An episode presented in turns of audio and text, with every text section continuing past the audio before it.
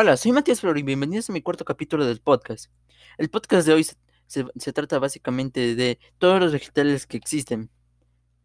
¿Qué son las hortalizas? Son vegetales que se cultivan en la huerta de, los cuales un, uno o más partes se utilizan como alimento, raíces, rabanito, rachiza, zanahoria, tubérculos, patata, mediosa, papá, tallos, apio, cardo, espajo, hojas, frejol, frejena, chacha, pepino, tomate, cebolla y, zapallito.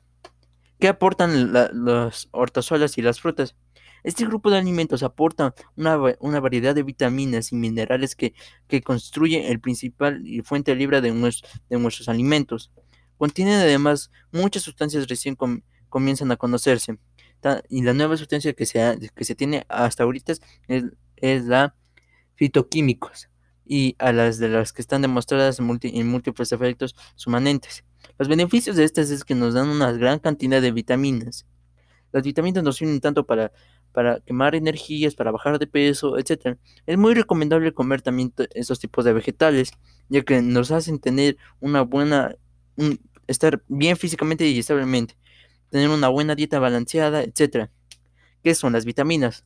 Son sustancias indispensables para la vida que el organismo necesita es, eh, en muy pequeñas cantidades y no es capaz de, sintetizar por sí mismo o si no que debe obtenerlas de los alimentos. Son 13 en total.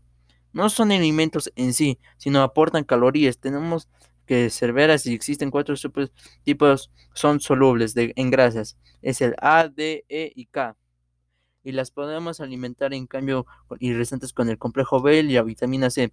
Son solubles en el agua, por lo que se alimentan de la, en la orina y se deben de consumir diariamente como parte de una alimentación que nos completa a diariamente. ¿Ya? los vegetales han existido por toda la historia, han existido por más de miles de años desde que se inició la Tierra y todos y comíamos demasiados, ya no se pueden encontrar aún distintos tipos de vegetales.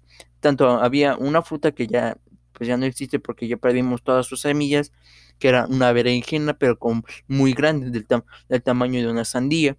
Y lo, que, y lo que más le llamaba la atención era que era tomate y tenía un sabor muy dulce de lo que especifican científicos. Ese tipo de fruta, si lo hubiéramos hecho, si hubiera hecho, eh, hubiera sido un exquisito. Y también, dato curioso en mi historia. ¿Sabías que en el siglo XIX la piña no era comida, sino era como alto de la realeza? No se comía, se, mantenía como básicamente una planta, antes de ser descubierta de que sí se podía comer y era un sabor muy agrio, que se puede utilizar ahora para jugos. También hemos visto de cómo hemos creado nuevas frutas a base, a base de la genética. Hemos mezclado ramas y eso, y etcétera. Hemos creado también una fruta del tamaño de una uva que parece que tiene, que tiene forma de, bueno, es, es del tamaño de una uva, parece sandía y tiene sabor a pepino. Es una fruta muy extraña, pero muy rica. Eso se sabe utilizar en platos asiáticos, tanto en el ramen, etcétera. También en platos italianos. Eso se come como comida vegetariana. Es una fruta muy exquisita, pero de que no tienes que comerla muy a menudo, ya que eso tiene nitricina una vitamina de que si la comimos en exceso podemos subir mucho de peso, aunque no lo crean. Y ahí dice, ay, pero la, pero si es planta no engordece, pues sí engordece, es, es una grasa, pero también es una grasa necesaria, no hay que comerla en exceso, pero sí hay que comerla.